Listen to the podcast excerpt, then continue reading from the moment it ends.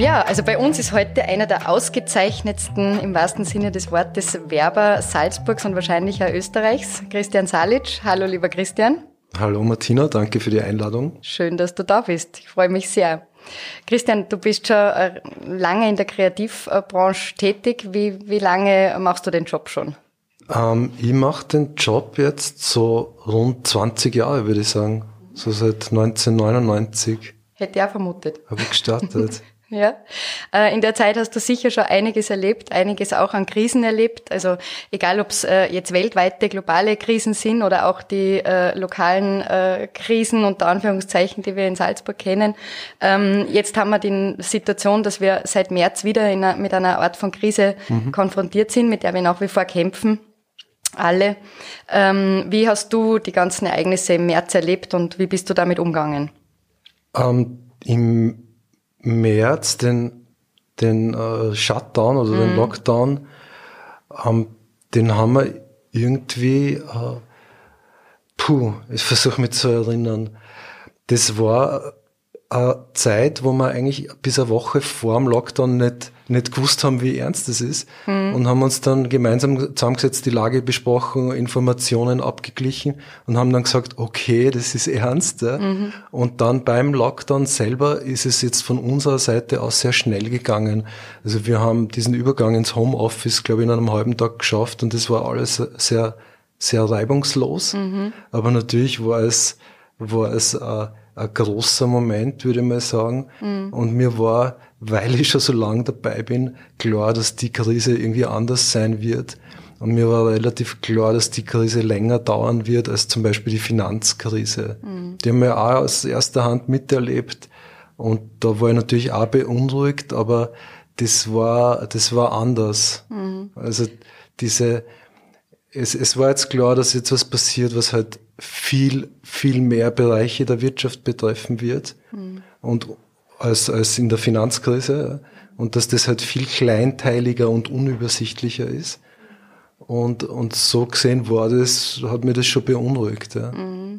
Wir haben in der Zeit äh, öfter telefoniert und äh, ich kann mich nur erinnern, du warst in deiner ganzen Art und Weise, du hast gefühlt einen sehr kühlen Kopf bewahrt, du hast immer gewusst, was zu tun ist, mhm. du warst sehr klar. Ähm, es gibt ja dieses Gerücht, dass man immer wieder sagt, ähm, kreative, äh, kreatives Denken und betriebswirtschaftliches Denken gehen nicht zusammen. Also ich glaube, man kann einmal mit dieser mehr aufhören. Du warst da äh, sehr straight in deinen Entscheidungen, ähm, war mein Eindruck. Ja, da muss man aber ein bisschen was dazu sagen. Wir, wir haben ähm, wir haben eigentlich vor dem Lockdown, so ein Jahr davor hat es schon begonnen, recht intensiv darüber nachgedacht, wie wir uns verändern müssen, wie wir uns aufstellen müssen, dass wir die nächsten Jahre gut, äh, gut durch, mhm. durch die Wirtschaft kommen. Ja. Und wir haben auch sowas gehabt wie eine kleine Krise. Also da hat es wirklich auch Probleme gegeben davor. Und die betriebswirtschaftliche Seite hat eben nicht so ge gestimmt, wie mir das gefallen hätte. Mhm. Das heißt, wir haben unsere Krise schon vor der Krise gehabt und haben aber eigentlich schon ähm, November, Dezember, Jänner, Februar viele Dinge verändert. Mhm.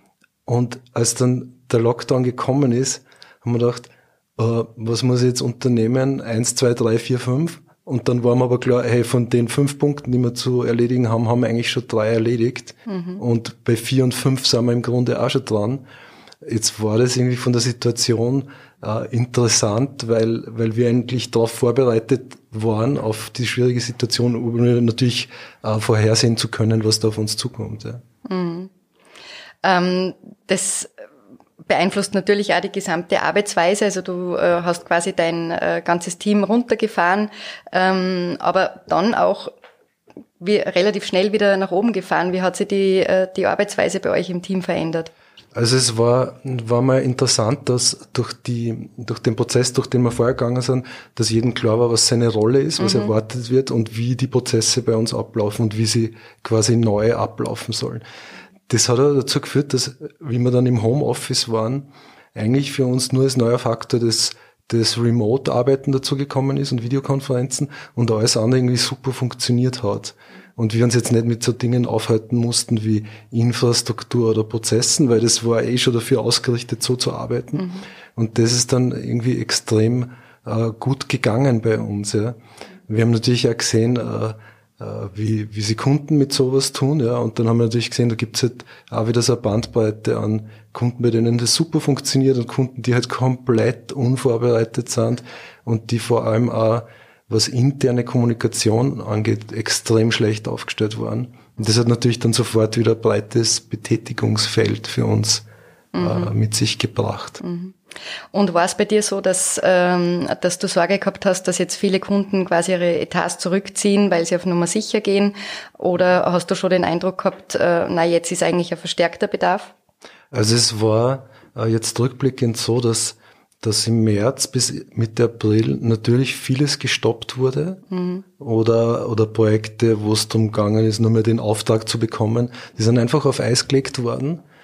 Und dann so ab Mitte April hat man aber wieder begonnen, aha, die ersten fangen schon wieder zum Nachdenken an, äh, was könnte ich jetzt tun, um meine Situation zu verbessern oder um die Situation nach der Krise ähm, zu verbessern.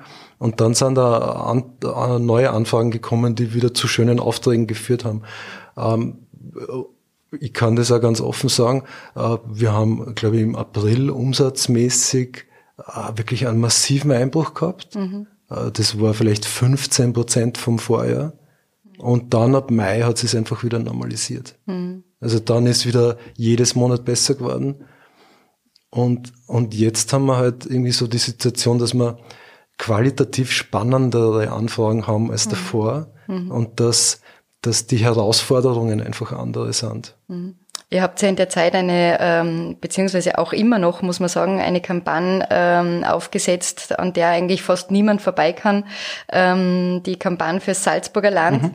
die sehr gelungen ist. Gratulation an dieser Stelle, das erste Mal wieder. Dankeschön. Ähm, wir haben einmal gesprochen und du hast gesagt, das ist so ein bisschen ähm, in der Zeit gewesen wie Arbeiten in einem Startup. Ähm, also alles relativ spontan. Wie, wie, wie darf man das verstehen oder wie hat das funktioniert? Naja, es war, es war so, dass die Anfrage von, von Salzburger Land gekommen ist und die haben gesagt, ja, äh, wir müssen jetzt was tun, weil Lockdown mhm. und Tourismus, schwierige Situation. Und schnell. Äh, genau, und schnell. Und sie haben gesagt, ja, es muss schnell gehen. Also in drei Wochen hätten wir gerne eine Präsentation. Und wir haben dann gesagt, naja, wenn ihr jetzt drei Wochen äh, wartet oder, oder dann äh, Agenturen antreten lasst und pitchen lasst, dann habt ihr drei entscheidende Wochen verloren und in Wirklichkeit müsste man sofort anfangen zu arbeiten und Dinge entwickeln, die halt ähm, nicht perfekt sind, aber die Dinge dann weiter treiben und ausprobieren und sofort starten. Und es war klar, dass es in der Situation um zwei Dinge geht.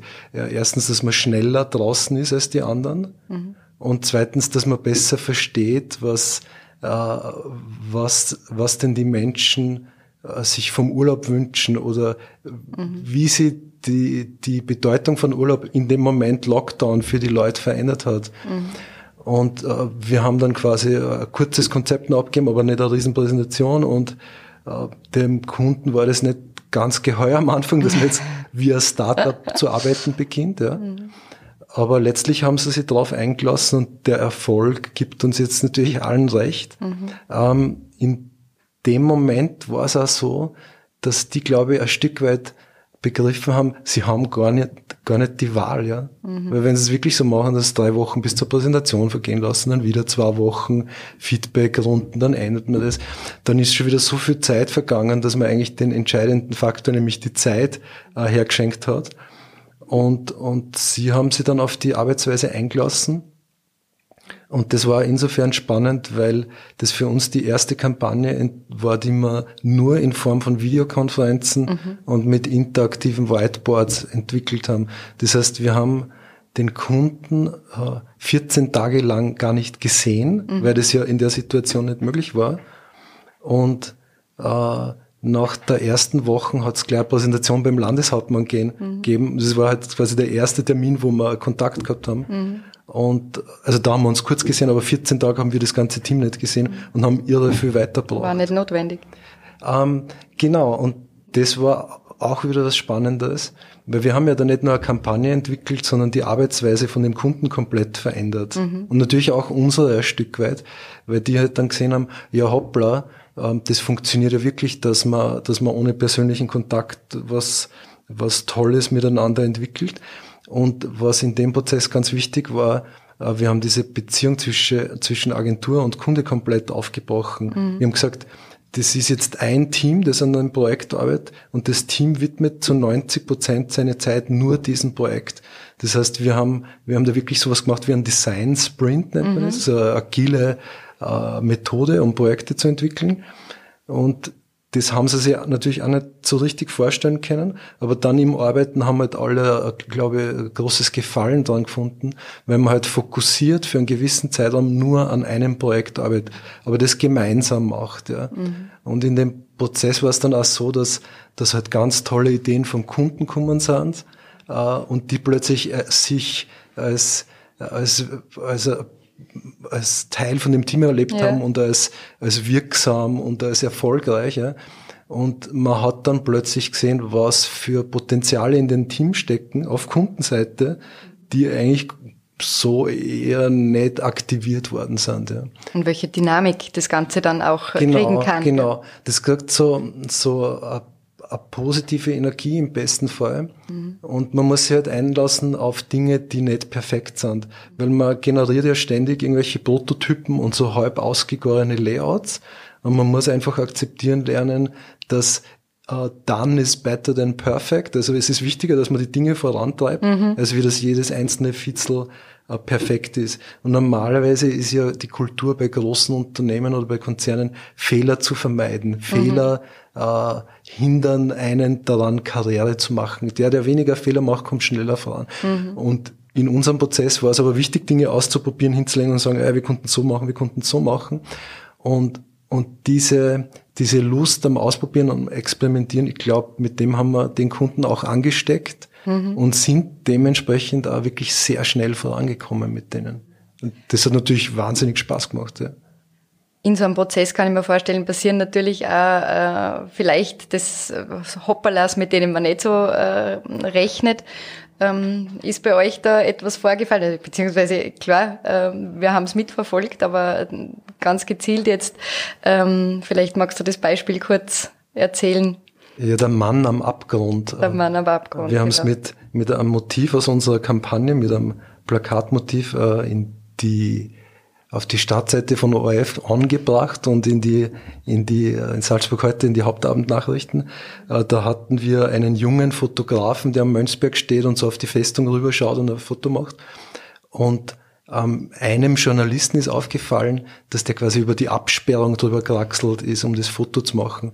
Hat, hat keiner gemerkt in dem ganzen Prozess, haben alle freigegeben. Mhm. Und dann ist diese Anfrage vom ORF gekommen, warum, warum habt ihr ein Plakatmotiv, wo der da drüber steigt? Das ja. ist ja gefährlich und mhm. Wahnsinn.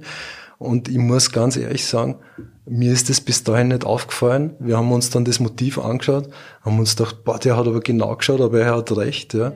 Und das war so, so ein Hoppala, das uns da passiert ist in dieser Entwicklung und in, natürlich unter diesem Zeitdruck. Ja. Aber ihr habt es trotzdem auch ganz gut gelöst. Ihr habt aus dem Hoppala dann auch noch ähm, andere Lösungen euch einfallen lassen? Ja, wir haben, wir waren natürlich, ähm, wir haben uns gedacht, naja, okay, das kann man jetzt so hinnehmen, diesen Beitrag. Aber natürlich hat uns das angestachelt, uns quasi wieder ein Konto zu überlegen. Und wir haben dann genau den Fotografen äh, genommen, den Mann am Abgrund äh, und den lieben Patrick Langwallner. Und äh, wir haben dann äh, quasi einen neuen Beitrag mit ihm gemacht. Und zwar haben wir Instagram Story gemacht, wo er äh, einlädt dazu, gemeinsam mit ihm Plätze zu erkunden, wo man eben nicht über die Absperrung steigen muss, um tolle Fotos zu machen. Und aus dem hat sie wieder so ein anderer Spin entwickelt und wir haben wieder positive Presse dafür mhm. bekommen. Und ähm, der Kunde selbst hat von Partnern, also von Tourismusregionen und Tourismusmanager, irrsinnig viel Komplimente dafür bekommen, nicht fürs Hoppala, sondern für die Art und Weise, wie wir das Hoppala gekontert mhm. haben. Mhm. Und dann am Ende war es dann auch wieder lustig. Und gerade die Wochen habe ich äh, eine Kommunikationsexpertin getroffen, die hat, die wollte so von mir unter der Hand wissen, wie wir das geschafft haben, dieses Hoppala dem ORF unterzujubeln. Mhm. Und ich habe gesagt, wir haben da nichts untergejubelt, das ist uns passiert. Ja. Also es war nicht geplant. Ja, aber das ist äh, in so äh, dynamischen Prozessen äh, passiert das einfach und man sieht einfach auch, es sind Menschen am Werk, es kann einmal was passieren, aber ähm, es geht immer darum, wie man dann damit umgeht. Ja, genau. Also auch der beste Prozess schützt nicht davor, dass man mal ausrutscht irgendwo oder dass man was übersieht. Ja, ja so ist es. Ähm, wie siehst du das? Äh, hat sich die Erwartung an eine moderne Agentur von heute verändert in den letzten Monaten, muss man fast schon sagen? Und in welcher Form hat sie sich verändert?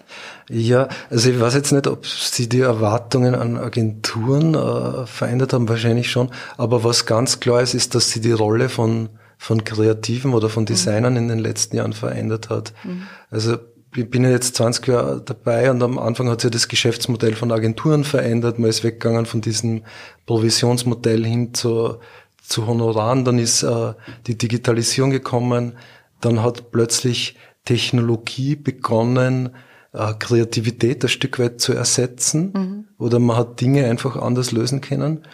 Und so in, in letzter Zeit und auch durch das Aufkommen von Start-up und, neuen Methoden haben Designer oder kreative Gestalten eigentlich nicht nur die Kommunikation an und für sich, sondern sie gestalten mehr und mehr Prozesse oder Geschäftsabläufe oder wie funktioniert das, wenn ich die App in die Hand nehme und auf den Button drücke, was löst denn das alles aus und wie mache ich das möglichst benutzerfreundlich. Also die Rolle des, des Designers hat sich sehr stark verändert. Mhm. Und ich glaube, um, um ein Bild uh, zu benutzen, früher war der Designer so, so der DJ, der auf der Bühne gestanden ist und so mhm. uh, die, die, den Mix da erstellt hat und die Leute zum Tanzen gebracht hat. Oder er war mehr so eine Art Künstler, ja, und der Kunde mhm. war auf diesen Künstler angewiesen.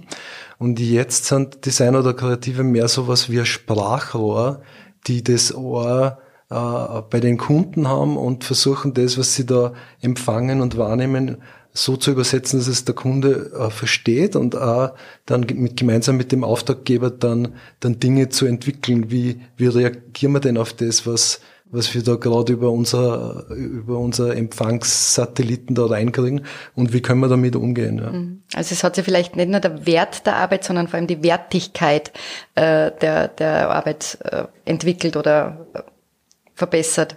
Ja, also es ist ja das, was du am Anfang äh, gesagt hast, von, von wegen, äh, dass Betriebswirtschaft und mhm. Kreativität ja sich spissen.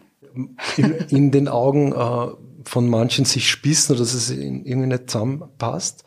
Ich glaube, es ist immer mehr und mehr so, dass, dass man beide Pole berücksichtigen mhm. muss und Kreativität benutzen kann, um das Betriebswirtschaftliche auch zu verbessern oder dass die Dinge stark ineinander greifen. Weil sonst ist es ja wirklich nur Kunst, mhm. wenn ich nur kreativ bin. Ja. Und, und in dieser digitalen Welt, wo alles viel dialogischer und mehr auf Austausch ist und mehr auf Austausch passiert, äh, muss ich Kreativität, glaube ich, in einem anderen Kontext einsetzen und die Dinge, die Dinge einfach an, anders und möglicherweise auch ganzheitlicher betrachten. Mhm. Und dass du mit deinem Team äh, da sehr erfolgreich arbeitest, das äh, hat man schon mehrfach äh, gesehen. Also ich habe vorher schon gesagt, du bist eigentlich, ich habe dich als ausgezeichneter Kreativer vorgestellt, das habe ich auch so gemeint, wortwörtlich. Ähm, du hast schon sehr viele Preise bekommen. Wie viele Preise hast du im Laufe der Zeit bekommen? Kannst du das, kannst du das überhaupt zählen, wie viele Preise du stehen hast? Also, also ganz ehrlich, ich hätte es nicht gewusst, aber du hast mir als Hausaufgabe mitgegeben, da mal nachzuzählen. Also beim, beim Salzburger Landespreis war es seit 2004 haben wir 42 Landespreise gewonnen, davon 22 in Gold. Ähm, genau, aber wie und darüber hinaus habt ihr auch noch teilgenommen bei äh, nicht nur bei den Landespreisen, sondern auch österreichweit internationalen Projekten wahrscheinlich. Ja, also wir waren beim Bundeswerbepreis beim Austriakus mhm. auch noch ganz, ganz äh, erfolgreich. Eigentlich, den gibt's jetzt seit vier Jahren da haben wir auch vier Bundeswerbepreise gewonnen, was uns freut. Und was unser großes äh, Anliegen oder großer Anspann ist, ist die CCA Venus. Mhm. Die ist jetzt vielleicht in Salzburg nicht so bekannt, aber das ist jetzt aus meiner Sicht in Österreich der, ähm, der Preis mit der größten Begehrlichkeit, weil man ihn halt so schwer gewinnt und weil man auch oft Jahre hat, wo man leer aussteigt. Mhm. Aber da haben wir auch schon mittlerweile viermal äh, eine Venus mitnehmen dürfen. Mhm, toll. Das ist sehr beeindruckend.